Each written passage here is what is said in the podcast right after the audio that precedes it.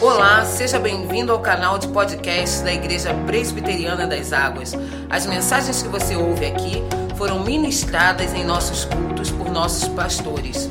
Deus te abençoe poderosamente.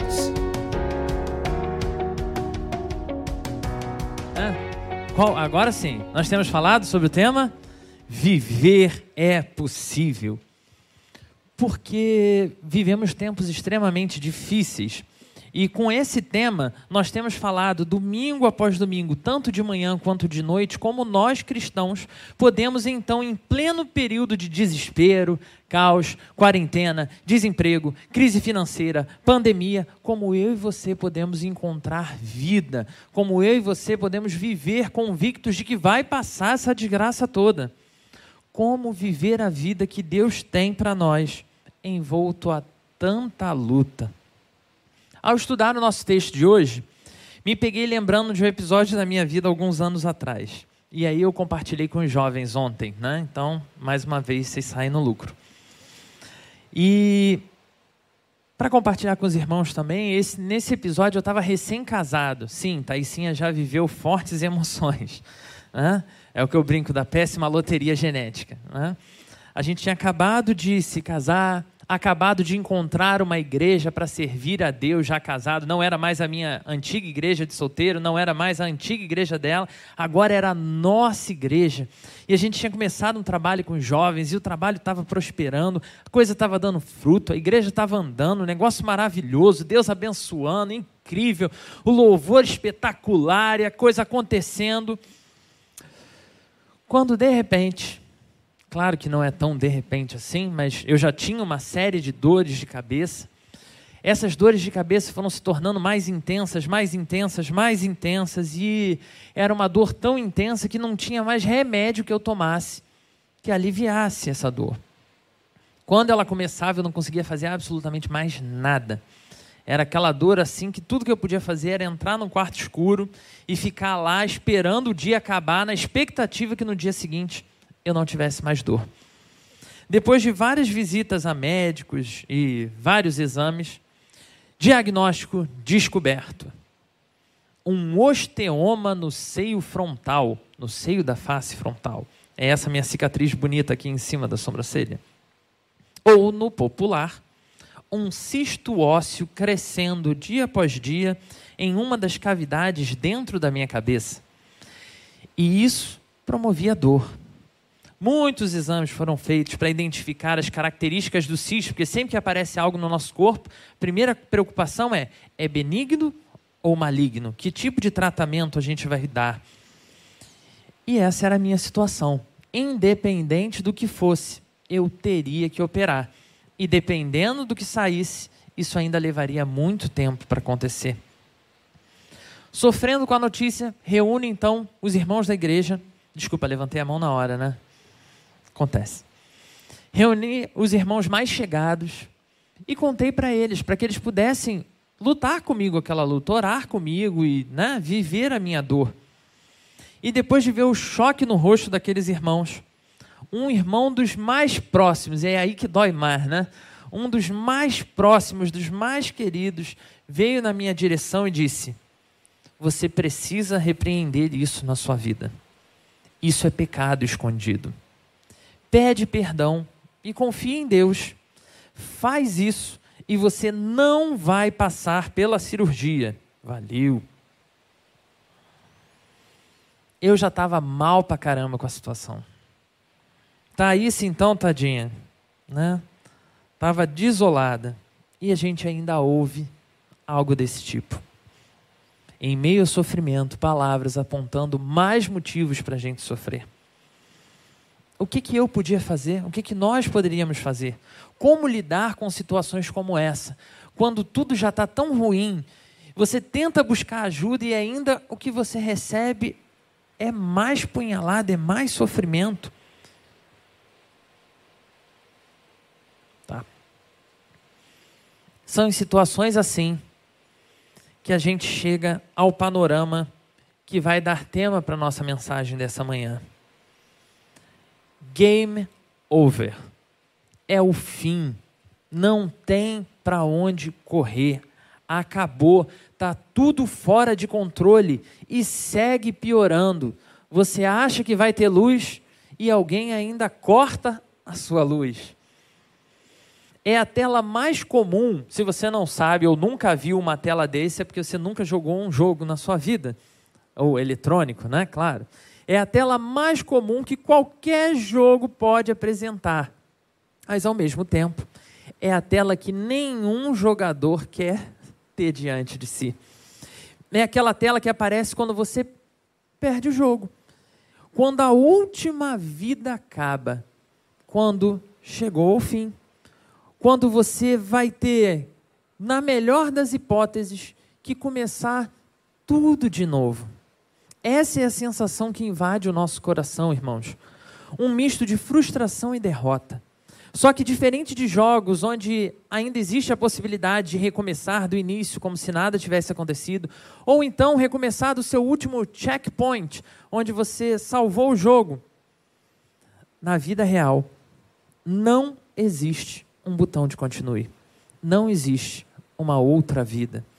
Então, diante de situações desse tipo, é como se o nosso cérebro colocasse diante de nós exatamente essa tela fim de jogo.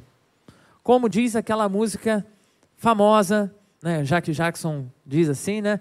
Aquela música evangélica famosa que diz assim: é só isso, não tem mais jeito, acabou, boa sorte, não tenho o que dizer, são só palavras. E o que eu sinto não mudará. Tudo o que quer me dar é demais, é pesado, não há paz. Tudo o que quer de mim, irreais, expectativas desleais. Diante desse panorama, chega até nós essa mensagem dessa manhã. Game over. Uma mensagem de vida quando parece que é o fim. Pois, ao contrário do que o nosso cérebro pecador foi programado para experimentar, ao contrário do que fica evidente em cada uma dessas situações, Deus é quem determina quando é o fim. Não o nosso jogo, não as nossas escolhas, não as nossas condições. Por isso, te convido a abrir a sua Bíblia no Evangelho de João, capítulo 3. É um texto que você poderia facilmente recitar de cabeça, mas como eu vou usar o versículo seguinte, eu vou usar o versículo 16 e o 17, eu te peço para abrir a sua Bíblia e mantê-la aberta aí. João, capítulo 3, versículos 16 e 17 de Bíblia aberta na mão, convido você a fechar os seus olhos. Vamos falar com Deus mais uma vez. Santo Deus, nosso panorama não é bom. A nossa vida, Senhor, coloca situações diante de nós que nós acreditamos fielmente que é o nosso fim. Mas, Senhor, nós estamos diante da tua palavra, uma palavra de vida, e rogamos que nessa manhã o Senhor resgate-nos da nossa morte e nos traga para o reino da sua vida que na sua vida nós possamos experimentar a verdadeira vida, Senhor. Uma vida que abre os nossos olhos para ver coisas que não vemos. Uma vida que nos capacita a, de fato, viver o melhor, viver Jesus Cristo em nós, no nome de quem oramos. Amém. Ah, tá. Então, convido você com a sua Bíblia aberta, passarmos à leitura do nosso texto. Diz assim a palavra do Senhor. João capítulo 3, versículos 16 e 17. Porque Deus amou o mundo de tal maneira que deu seu Filho unigênito, para que todo que nele crê não pereça, mas tenha a vida eterna. Porquanto Deus enviou o seu Filho ao mundo, não para que julgasse o mundo, mas para que o mundo fosse salvo por ele. E aqui, meus irmãos, a gente precisa, como de costume, contextualizar de onde vem essa passagem, né? O que está acontecendo? Não é aleatório.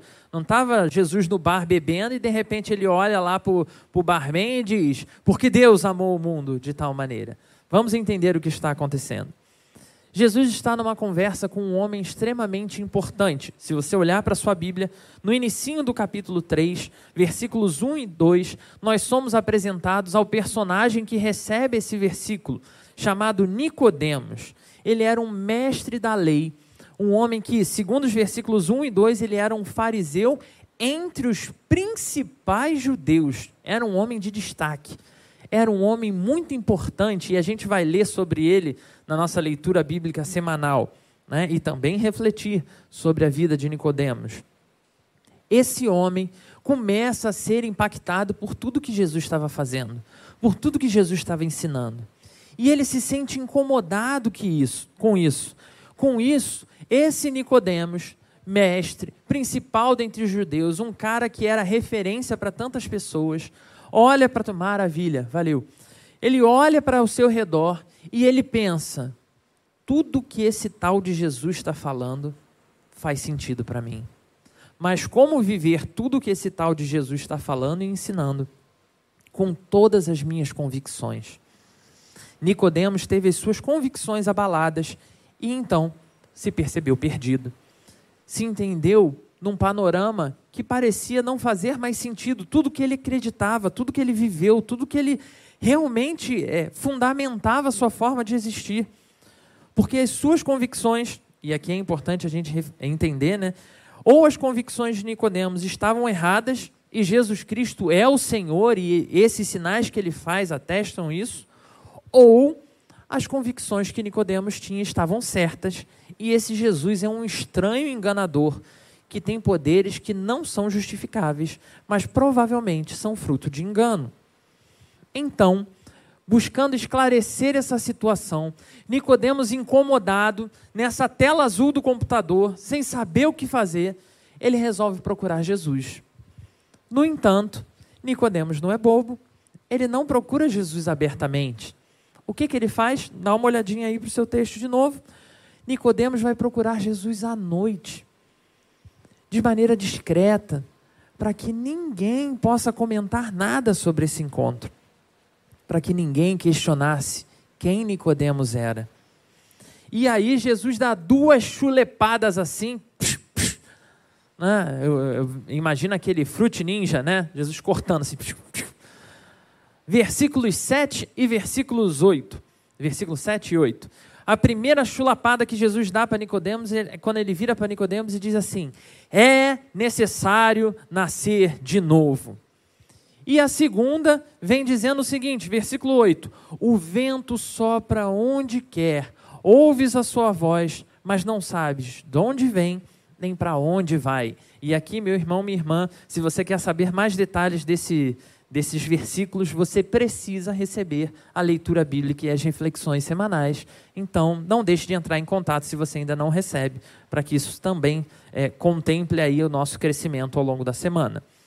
Jesus fala essas duas frases, impactam a vida de Nicodemos, que já fica naquela, se já estava tela azul antes, agora então nem Ctrl Alt Del salva mais Nicodemos. Jesus apresenta a diferença de uma vida pautada no espírito e uma vida pautada na carne. E, de novo, eu não vou me debruçar esclarecendo isso, já que o nosso pastor Jackson pregou recentemente sobre as diferenças da vida na carne e a vida no espírito.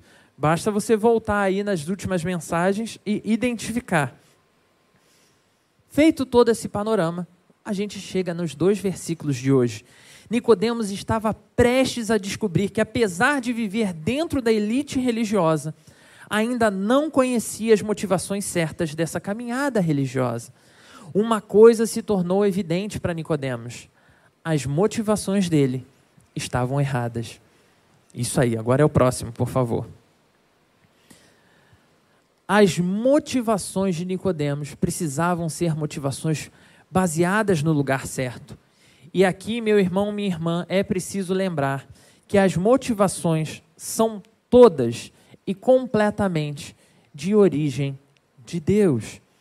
Jesus vai explicar nos versículos 5 ao versículo 9, dizendo: Em verdade, em verdade te digo: quem não nascer da água e do espírito não pode entrar no reino de Deus.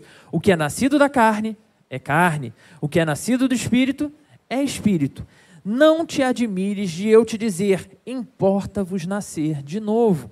O vento sopra onde quer, ouves a sua voz, mas não sabes de onde vem, nem para onde vai. Assim é todo o que é nascido do Espírito. Então lhe perguntou Nicodemos. Então lhe perguntou Nicodemos: Como pode suceder isso? Ou, nas palavras de hoje, qual foi Jesus? Que, que você está falando? Diante da tela de Game Over, Nicodemos apresenta a pergunta que vale um milhão de dólares para Jesus. Como que eu posso responder? Como que isso faz sentido na minha vida? E é possível argumentar, irmãos, que as convicções de Nicodemos estavam atreladas a quem ele era.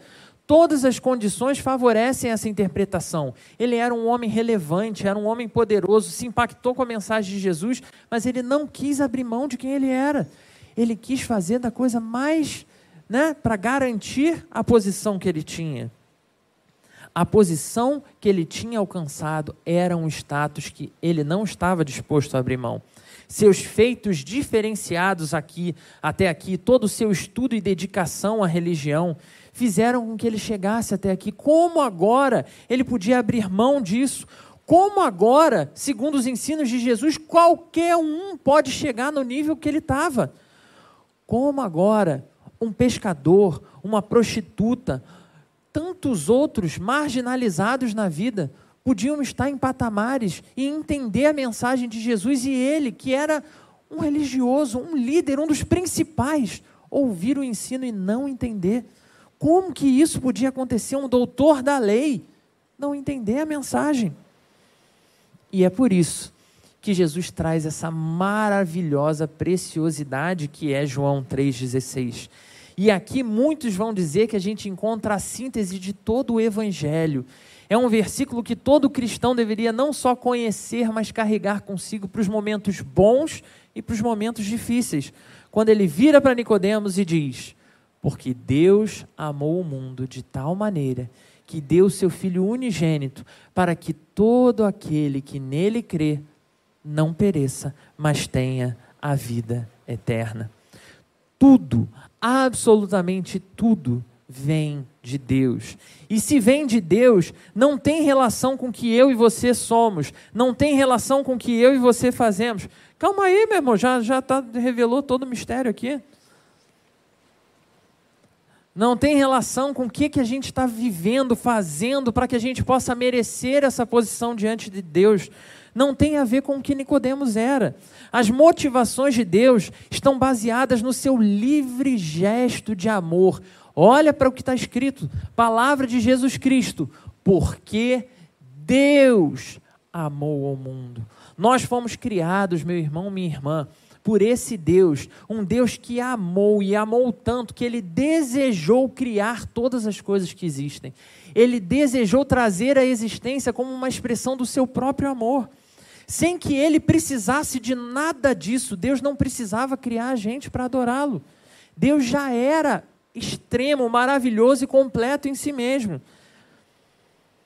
Sem que eu e você tivéssemos nada que pudéssemos dar a Ele, sem que eu e você pudéssemos agregar nenhum novo valor a Deus, Ele resolveu criar cada um de nós.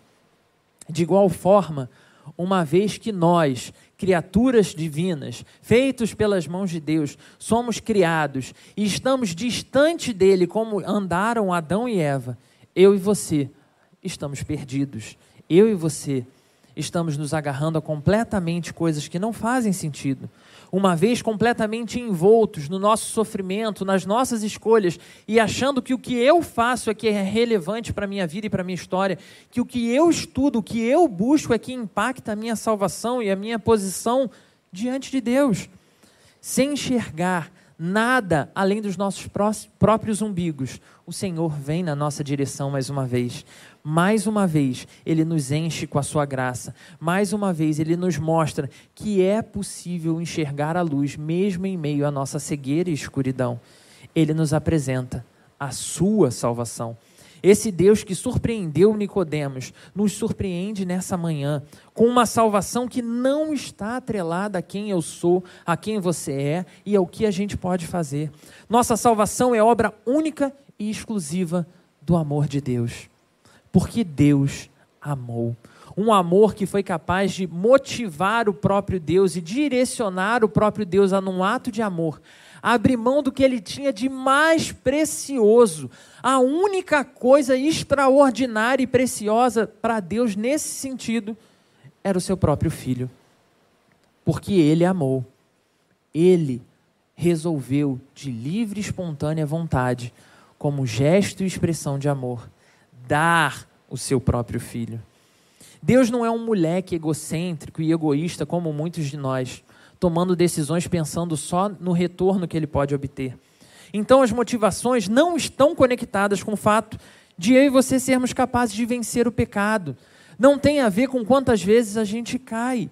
Não tem a ver com se a gente vai dar conta de representar Deus nunca mais pecando. Porque, meu irmão, minha irmã, se tem alguém que sabe que eu e você não somos capazes, esse alguém é o nosso Senhor. Ele conhece o nosso coração, ele conhece do que a gente dá conta, ele sabe das suas fraquezas, dos seus pensamentos mais podres, aquilo que ninguém mais conhece. Ele sabe que você pensa, que você deseja e o que você faz. E ainda assim, o que a Bíblia nos diz é que ele nos amou. Se suas motivações e se as nossas motivações são fundamentadas apenas no amor de Deus, eu preciso trazer a mesma pergunta feita a Nicodemos para nós nessa manhã. Como responder a essas coisas? Você compreende o que significa tudo que Jesus está dizendo aqui? O que é viver uma vida baseada nesse amor, um amor não é, merecido, um amor que não pode ser conquistado? Você entende o que isso significa?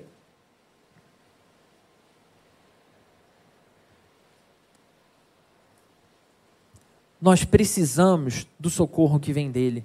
Nós precisamos da provisão que vem de Deus. Nós precisamos da salvação que vem das mãos do próprio Deus. A vida que eu e você precisamos de verdade só pode, só pode ser vivida, só pode vir do próprio Deus e como um livre gesto de amor. Esse gesto de amor originado em Deus nos toca, nos move, nos capacita. Essa ação de salvação gera resultados em mim e em você. Essa vida transformada pelo Senhor, impactada pelo Senhor, é uma vida que nos faz necessariamente buscar conhecer mais de Deus. É uma vida que nos leva a desejar entender quais são os resultados esperados de Deus, de cada um de nós. Como eu e você.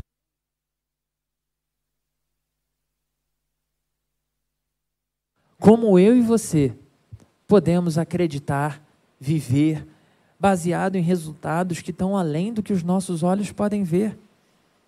E aí a resposta parece fácil, porque ela é muito clara, mas é extremamente difícil de ser aceita. Porque você percebeu o que, que a gente está falando aqui? Todas as motivações vieram de Deus. Então, tudo partiu dele como gesto de amor, ok? Não tem a ver com o que a gente faz todo o gesto de salvação, de transformação vem de Deus. Logo, Ele me salva, não por algo que eu faça, mas porque Ele quis. Eu lembro logo de um professor de química, quando a gente fazia pergunta difícil, ele respondia assim: é assim porque Deus quis. E é exatamente nesse sentido. Ele quis, ele amou, e assim ele fez. Mas agora você ainda diz que a salvação ou a gente precisa pensar que a salvação não só veio de graça do próprio Deus, como ela também é mantida pelo próprio Deus. Você entendeu isso? Não só a gente ganhou sem fazer nada, não só ele olhou e deu, como ele mesmo é quem vai sustentar a mim e a você para dar conta de viver essa vida como salvo. Se você, perdão, se você entendeu isso, meu irmão, é isso mesmo. Parabéns. Você é um gênio transformado pelo Senhor você entendeu que a salvação é algo trabalhado no nosso coração diariamente pelo próprio Deus. Ou seja, no bom e velho jargão que incomoda tanta gente nos nossos dias, uma vez salvo, salvo para sempre. Pode repetir, meu irmão. Uma vez salvo, salvo para sempre. É verdade, é Bíblia. Deus mesmo, o próprio Criador, Ele é o sustentador da vida de tudo que existe. Ele mesmo nos resgatou com a morte e ressurreição de Jesus Cristo, seu Filho. E ainda por cima, depois de fazer tudo isso, ele não se cansou, ainda olha para mim e para você e vê: caramba, mesmo tendo feito tudo, Felipe é tão fraco que se eu não sustentar ele, na primeira vírgula, na minha primeira pestanejada, Felipe cai. Então nós dependemos que Jesus nos sustente na caminhada da fé. Ele nos dá absolutamente tudo o que eu e você precisamos. Exatamente como a adaptação que o projeto Sola fez do Salmo 23, quando ele diz: Se o Senhor é o meu pastor, aquilo que eu não tenho, eu não preciso. Uma vez salvo, salvo para sempre, nos leva ao exercício supremo na fé. Um exercício muito bem representado nas palavras de um homem chamado João Batista, quando olha para Jesus Cristo e diz: Convém que ele cresça e que eu diminua. Esse é o exercício da fé de cada um de nós. Porque não somos melhores do que ninguém para termos sido alcançados por esse amor, enquanto tem tantas pessoas lá fora que não foram. Não somos mais merecedores do que absolutamente ninguém. Eu e você não somos nada, meu irmão, minha irmã. Mas apesar de nós não sermos nada, uma vez alcançados, nós recebemos uma vida que tem valor incalculável, uma vida que não existe nada nesse mundo que possa pagar para retribuir esse gesto. E essa vida é a vida de Jesus Cristo. Essa é a vida eterna do próprio Deus encarnado. Essa é a vida que eu e você recebemos para viver. Essa vida que atravessa milênios, resgatando homens e mulheres em tantas culturas tão diferentes essa é a vida que une eu e você a Abel, Abraão, Moisés e tantos outros homens. Moisés, nossa, nós somos todos unidos pela mesma vida. A vida que nos faz vibrar como cada mártir da igreja perseguida. Vida que sustenta e move cada cristão, seja em pandemia, seja em aperto e luta, seja em problemas de saúde. Vida que move todos nós a glorificar o nosso Senhor. Vida que nos coloca no lugar para o qual eu e você fomos criados para viver. Vida que nos assegura experimentar benefícios dessa eternidade no momento em que essa salvação foi aplicada à nossa história, nos nossos corações. Mas essa vida, ela precisa nos impulsionar a uma certeza eterna, a certeza de que nós não somos de nós mesmos, mas pertencemos de corpo e alma, na vida e na morte, ao nosso Deus e ao nosso Senhor e Salvador Jesus Cristo. E porque pertencemos a eles, temos a convicção de que habitaremos com eles para sempre. Irmãos, é nesse sentido que, infelizmente, eu preciso dar uma boa alfinetada nos nossos corações. Preciso alfinetar o seu coração. Preciso te lembrar o quão semelhante a Nicodemos nós somos. Nossa péssima teologia do céu nos faz ter um apego pecaminoso às coisas dessa terra.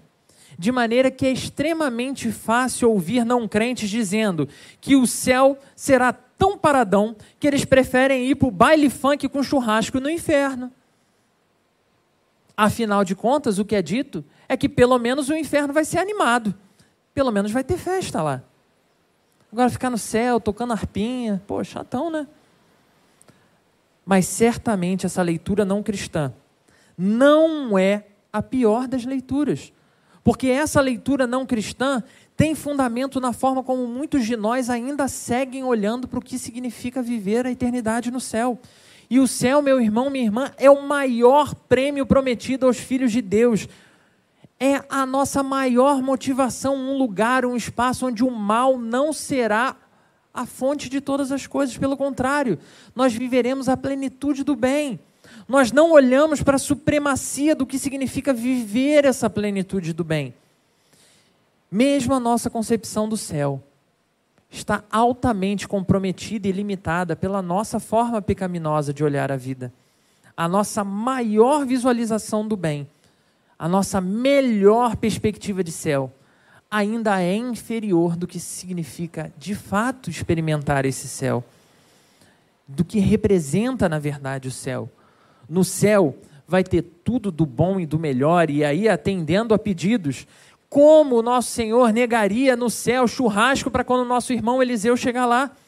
Ou como não teria funk para nossa irmã Liz? Ou Pokémon para o Natan? Quer dizer, eu não sei se vai ter Pokémon, né? Mas, enfim. Essa é a vida suprema, uma vida tão cheia dos nossos intuitos futuros, que nos torna capazes de lutar dia após dia, convictos de que a força, o sustento, a motivação, a vida vem do nosso próprio Deus. Lembrando que isso, meu irmão, minha irmã, pelo amor de Jesus Cristo, não significa levarmos uma vida desapegada à vida que Ele nos deu aqui. Nós não podemos ignorar a nossa realidade atual. Isso também tem a ver com a nossa péssima teologia. Muito pelo contrário, a correta teologia do céu nos leva a amar as pessoas e o mundo assim como Deus nos amou. Não porque elas podem nos oferecer algo em troca, não porque é bom, não porque é bonito, não porque é legal, mas olhando para as coisas e pessoas sabendo que elas são corruptas por causa do pecado que habita nelas. Mas o amor que Deus tem pelo mundo é o amor que guia o meu coração. E porque esse amor guia o meu coração, eu também sou habilitado pelo próprio Deus a amar ao mundo, a amar as pessoas, a amar as coisas e lutar pelo bem, apesar do domínio do mal. É, irmãos, nesse texto aqui, é extremamente importante voltarmos ao original. Para estudarmos o original, né? porque a gente tem muitas, é, muitos usos da expressão mundo na Bíblia. E nesse texto aqui, eu posso te garantir com toda a convicção que a palavra mundo significa mundo. Significa toda a criação de Deus, tudo o que Deus criou, todas as coisas criadas pelo Senhor. Então, precisamos, eu e você, fundamentados no nosso amor eterno, no amor que vem de Deus, pelas coisas perfeitas, olhar para as pessoas que ainda são imperfeitas e desejar levá-las a serem alcançadas por esse mesmo amor. Um amor que excede a capacidade de homens e mulheres comuns de amar. Não tem a ver com você gostar de ninguém, tem a ver com uma ordenança de entender o nosso papel de amar. Precisamos mais uma vez da ação de Deus em nós precisamos mais uma vez identificar que essa motivação não tem que vir do meu coração. Ai, tá bom, agora eu vou amar o meu vizinho, meu chefe chato, né? Que me fez ir trabalhar mesmo com Covid, mesmo com as situações, ele me obrigou. É, porque não tem a ver com você querer ou você decidir amar. É entender que o amor flui através de você, apesar de você. Precisamos mais uma vez olhar para todas as nossas ações transferindo a nossa vida e a nossa salvação para as mãos de Deus. E se Ele salvou até eu, se Ele salvou até você, por que não salvaria as outras pessoas? No entanto, eu não seria plenamente honesto com esse texto se eu não desse o devido destaque dado por Jesus, quando ele dá o centro desse amor. Porque ele vai falar que Deus amou toda a sua criação, mas ele vai evidenciar qual é o destaque de toda essa criação, foco maior desse amor. Olhe de novo, João 3,16. Porque Deus amou ao mundo de tal maneira que deu seu Filho unigênito. E agora vem aí uma questão extremamente relevante: para que todo o que nele crê não pereça. E meu irmão, minha irmã, nesse sentido, até hoje, onde se sabe, animais, vegetais e minerais não têm essa perspectiva de condições de crer. Então, o foco maior de expressão desse amor de Deus sou eu e você. Nós somos esses capazes de responder crendo nesse amor. As motivações vêm de Deus, os resultados vêm de Deus e dependem de Deus. Mas existem claras condições exigidas por esse texto. Afinal, já que eu citei química antes, né? E aí a física não tem como não ser atrelada, toda ação gera uma reação, correto? Então vamos ao nosso próximo ponto. As condições. E aí você deve estar pensando, agora sim, chegou a minha vez, chegou a minha hora, a hora de crer a hora que depende de você, o poder está nas suas mãos. Você vai fazer a diferença no reino de Cristo e será o capitão das hordas celestiais de adoração ao Senhor. Do ministério da balada gospel você estará à frente. Só que, não. Essa semana eu vi uma maravilhosa publicação do pastor Josemar Bessa. E ele dizia o seguinte na publicação: o primeiro Adão encontrou sua noiva num jardim e a levou para o túmulo. Mas Jesus Cristo, o segundo Adão, encontrou sua noiva no túmulo e a trouxe de volta para um maravilhoso jardim.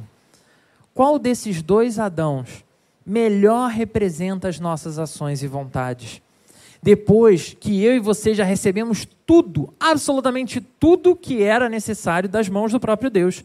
Depois que eu e você entendemos essa experiência incrível que a Bíblia apresentou ali, que vai ser trabalhada durante a semana sobre nascer de novo, depois que essas coisas aconteceram, depois de sermos transformados em homens e mulheres agora não mais carnais, mas homens e mulheres espirituais, eu e você somos chamados a crer.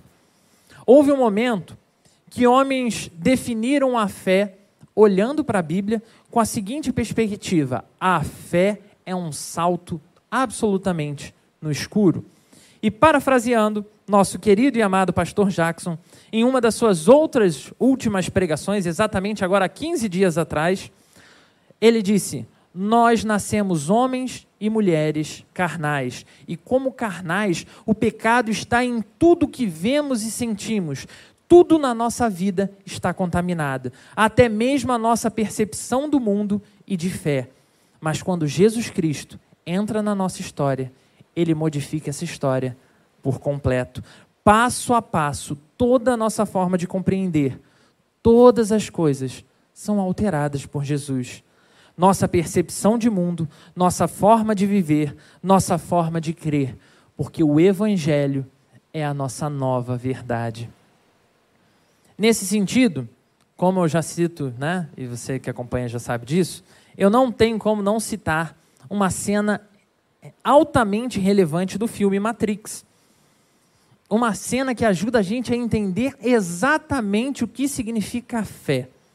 Morfeu, um cara experiente na vida na Matrix, vai ao alto de um prédio com Neo, que era supostamente o escolhido, que teria poderes ilimitados na Matrix e depois de correr uns poucos metros no topo desse prédio, ele executa um salto extraordinário e ele atravessa uma distância impossível para um homem saltar. Era um salto absolutamente surreal. Com aquela pequena corridinha, o bichinho já se mandou. E aí ele desafia Neo fazer o mesmo.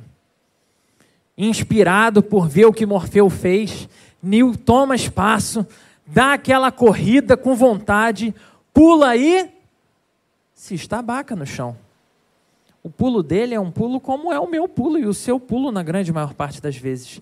Ele cai e ele cai lá embaixo no prédio. Mas, por uma ação né, manipulada da Matrix, Neo não morre. Ninguém daria conta daquele pulo. Neo olha para Morfeu e admite que é impossível alguém pular daquela forma.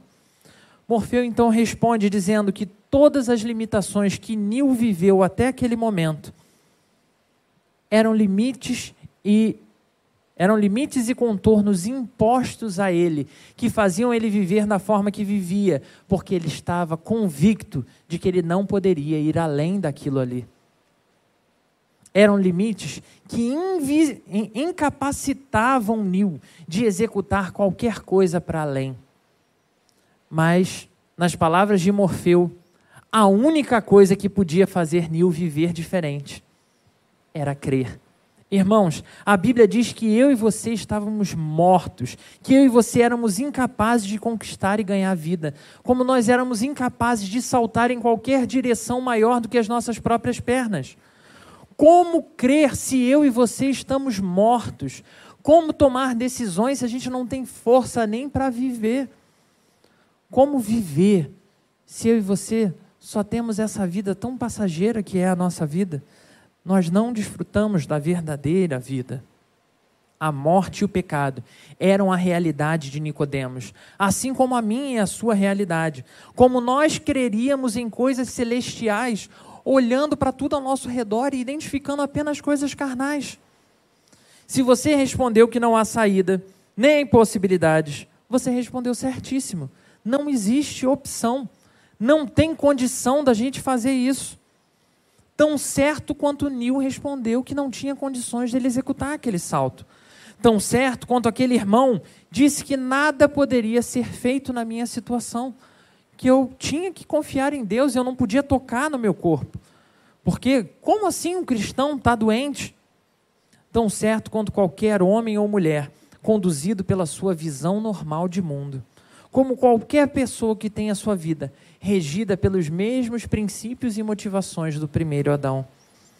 Nós não conseguimos, nós não damos conta. Mas a Bíblia nos fala que houve um homem que, pelo poder do Espírito Santo, o Espírito Santo de Deus, não só foi capaz de fazer o extraordinário, mas que rompeu barreiras para que eu e você também possamos caminhar por esse caminho extraordinário. Jesus Cristo morreu e foi ressuscitado, e porque ele ressuscitou, a Bíblia garante que eu e você também ressuscitaremos. Porque ele fez coisas incríveis, nós, pelo mesmo poder, faremos coisas igualmente incríveis e extraordinárias, porque Ele trouxe a vida a nós. Eu e você somos capazes nele e direcionados por Ele a levarmos a vida a tantos outros homens e mulheres. Jesus Cristo é o nome desse escolhido. Ele é o grande homem, ele é o grande Deus. Nele não existem limites, seja na Matrix, seja na nossa perspectiva. Não há poderes, nem alturas, nem profundidades, nada pode se opor a Ele e à Sua vontade. Nele, meu irmão, minha irmã, até o que é impossível, que é um corpo morto ganhar vida, pode acontecer. Nele, eu e você podemos sim ser curados milagrosamente, como a gente tem casos na nossa igreja de pessoas que foram curados sem precisar passar por cirurgia. Mas também nele nós vemos as mãos de muitos médicos direcionados para situações que pareciam irreversíveis, para que encontrássemos a cura, para encontrar tra tratamento, sabendo que era Deus que conduzia todo o processo. Nele, nossa visão é transformada e então podemos crer que o impossível é possível para o nosso Deus. Nele podemos sentir, nele podemos ver, nele podemos existir e viver. Em Jesus. Quando tudo nos leva a enxergar apenas morte ao nosso redor, desgraça e perdição, nós somos reabilitados a enxergar esperança e vida. Nesse sentido, meu irmão, minha irmã, crer é o que nos leva a experimentar tudo o que foi aplicado em nós pelo Espírito Santo. Crer é o que transforma a nossa forma de ver. Crer nos leva a não ver mais limites para os saltos que os nossos pés podem dar. Crer nos leva à cova dos leões, nos leva a fornalhas ardentes, nos leva a açoites, nos leva às perseguições, não porque eu e você sairemos ilesos, mas porque nós sabemos em quem nós temos crido. E que não há limites para o poder do nosso Senhor, e que se Ele quiser manifestar a sua glória com, a nossa, com o nosso livramento, Ele pode nos tirar de qualquer situação, para a sua honra e para a sua glória. Mas se Ele quiser, Ele pode fazer com que a sua glória seja promovida através da nossa morte.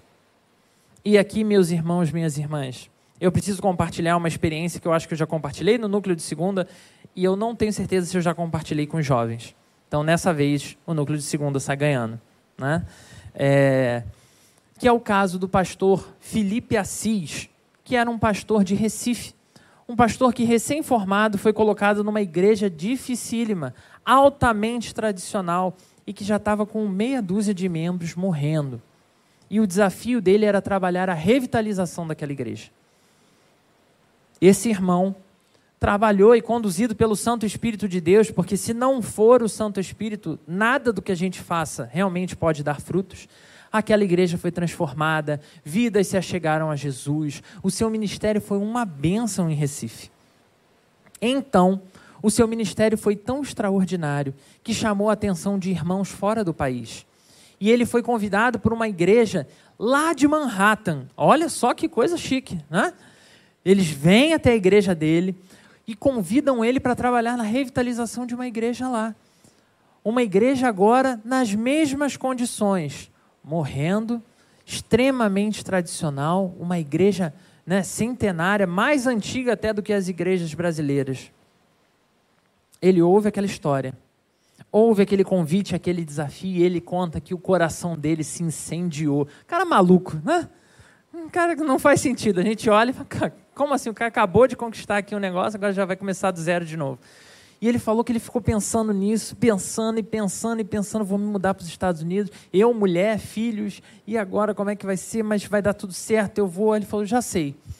Vou conversar com dois homens que são bênção na minha vida. E ele vai ao socorro do pastor que foi o pastor dele.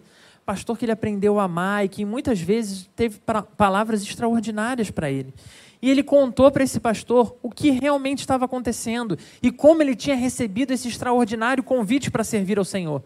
E esse pastor virou para ele e disse assim: Você sabe quem você é? Você é um pé de chinelo. Você é nada. Você é um mero brasileiro. Sabe o que você vai fazer? Você vai chegar lá, os gringos vão te mastigar e te cuspir de volta para o Brasil. Uma igreja que já existe ali há mais de 200 anos, não está nem aí para as mudanças que você vai querer apresentar, não está nem aí se você vai apresentar evangelho ou não. Eles já têm as suas práticas, eles já vivem do jeito deles. Você vai chegar lá e vai ser destruído. E vai voltar com o rabo entre as pernas para o Brasil. Ele ouviu isso, com dor no coração, com a tela de game over diante dele. Agradeceu e saiu dali. Ele falou: Caramba, Deus, é isso? É isso que o Senhor tem para mim? Já sei, vou conversar com meu pai. Vai na casa do pai dele, conversa com o pai, conta toda, tudo que foi apresentado para ele de projeto de futuro, projeto para a igreja. E o pai dele diz: Filho, Deus usou você aqui, Deus te deu condição de ser bênção uma vez. Por que, que você acha que Deus vai repetir essa mesma bênção com você? Você vai sair de uma igreja onde está tudo bem, onde está tudo certo, onde você tem um bom salário, onde você tem as condições. Aí, Jackson, né? Onde você está bem estruturado, você já está aí todo, né? Sendo abençoado, abençoando, né? Cuidando da igreja, está tudo em paz. Você vai sair daqui para ir de novo começar esse negócio. Quando você voltar, filho, nenhuma igreja no Brasil vai te querer, porque eles vão olhar para você e vão dizer: aquele é o pastor metido que foi para os Estados Unidos achando que ia ser herói e voltou para o Brasil como lixo fracassado. E quando você chegar no Brasil, filho, a sua igreja já vai estar com outro pastor e vai estar muito feliz. E você não só vai estar destruído por ter ido, como você vai chegar aqui e nenhuma igreja vai te querer, porque vai dizer que você é só mais um pastor sonhador. Não, filho. Você não pode acreditar que isso é o que Deus espera de você. Completamente moído com essas duas perspectivas, ele chega em casa, senta e conta tudo o que ele ouviu para a esposa. Conta do convite que ele recebeu, da proposta que foi feita, dos sonhos da igreja dos Estados Unidos. Conta de como foi a conversa dele com o pastor. Conta como foi a história dele conversando com o pai dele. Quando ele acaba de contar todas essas histórias, ele vira para a esposa e diz assim: E você? O que, que você acha? E a esposa vira para ele e responde exatamente dessa forma: Meu amor, tudo isso que eles falaram pode ser verdade. E a gente pode ir cheio de sonhos e esperança e voltar completamente destruídos para o Brasil. Só que uma coisa que eles esqueceram é que se Deus for glorificado com a nossa destruição, Ele vai manifestar a sua glória e algo vai acontecer, ainda que pareça ser o nosso mal. Mas a glória de Deus não só se limita a essas possibilidades que eles descreveram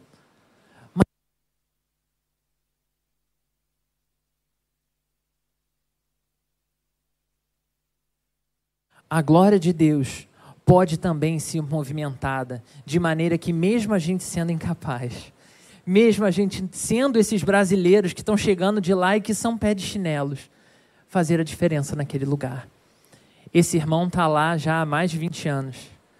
Ele é bênção naquele lugar. A igreja prosperou. A vida da região foi transformada e a igreja tem vários filhos e filhas, enquanto outras igrejas essa igreja hoje tem filhos até no Brasil.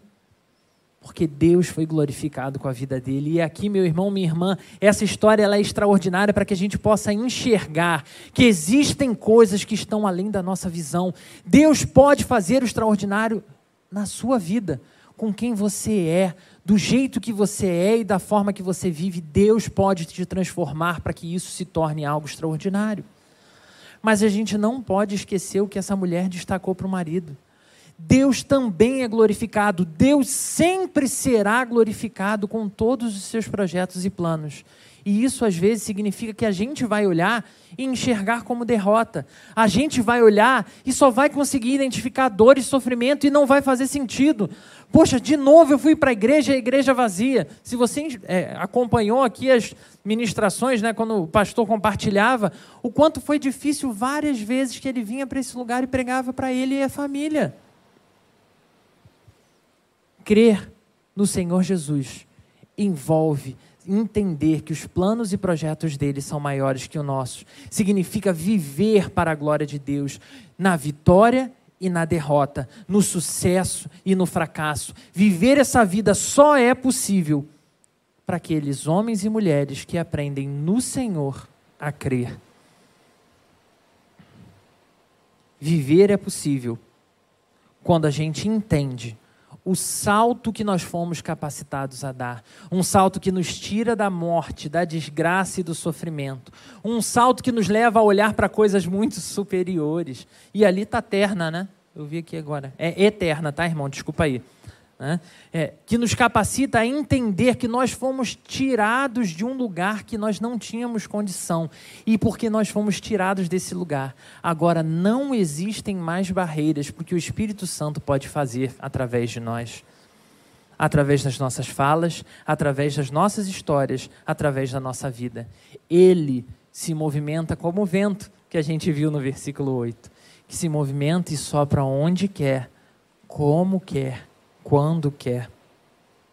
Dessa forma, eu e você somos desafiados a entender como vivenciar tudo isso e de fato pensar, meu irmão, minha irmã, até quando você vai viver a sua vida baseado nessa tela de fim de jogo?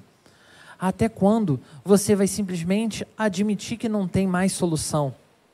Será que você já chegou ao final de tudo? Será que realmente não existe mais nada que possa ser feito? Qual é o final da sua história? Para onde você tem caminhado? Olhar para a nossa tela de game over é lembrar todos os dias que se não fosse Jesus Cristo, nada seria capaz.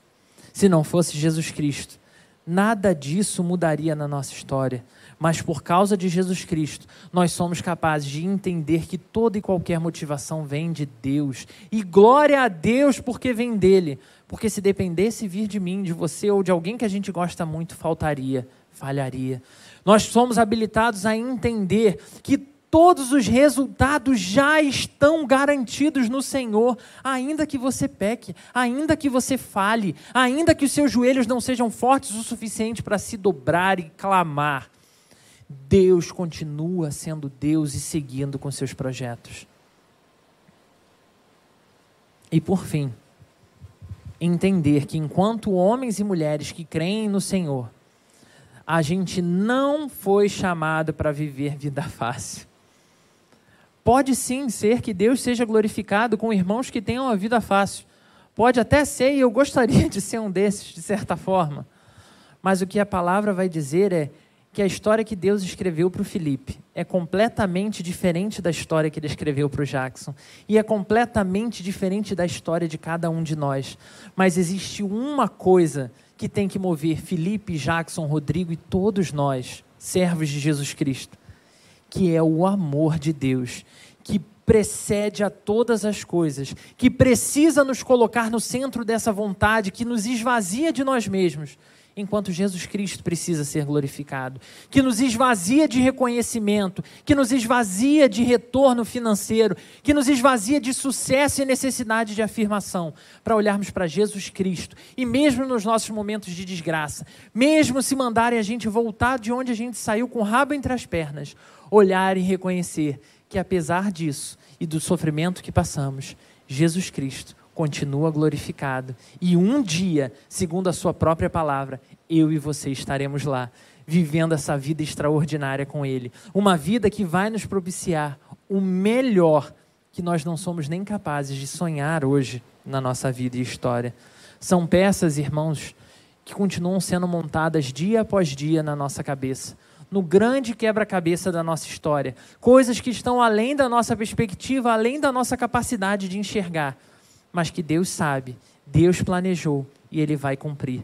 A nós somos desafiados nessa manhã a absolutamente confiar em Deus e crer que Ele sabe o que está fazendo.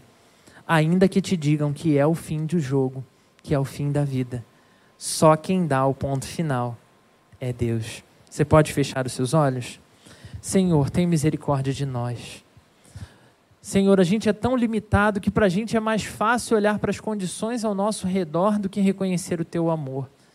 Ah, Deus, que esse amor invada o nosso peito nessa manhã. Que, Senhor, aquele ânimo, aquela disposição, aquele fervor que o Senhor já moveu em tantos de nós seja restaurado pelo teu poder. Senhor, que as nossas vidas sejam vidas que glorifiquem a Jesus Cristo. Que as nossas vitórias e as nossas derrotas sejam todas para a proclamação do Reino. Senhor, não permita que os nossos olhos se apeguem a coisas que não hão de te glorificar. Senhor, livra-nos, Senhor, de tantas correntes que nós temos nos impostos, Senhor. Livra-nos, Senhor, de tantas prisões. Senhor, ajuda-nos a olhar para quem o nosso Senhor é para tudo que ele fez e o que ele viveu e pautarmos as nossas escolhas e decisões nele. Ajuda-nos, Senhor, a crer em toda e qualquer situação que o Senhor sabe o que está fazendo e que o Senhor será glorificado. Em nome de, Je de Jesus oramos. Amém.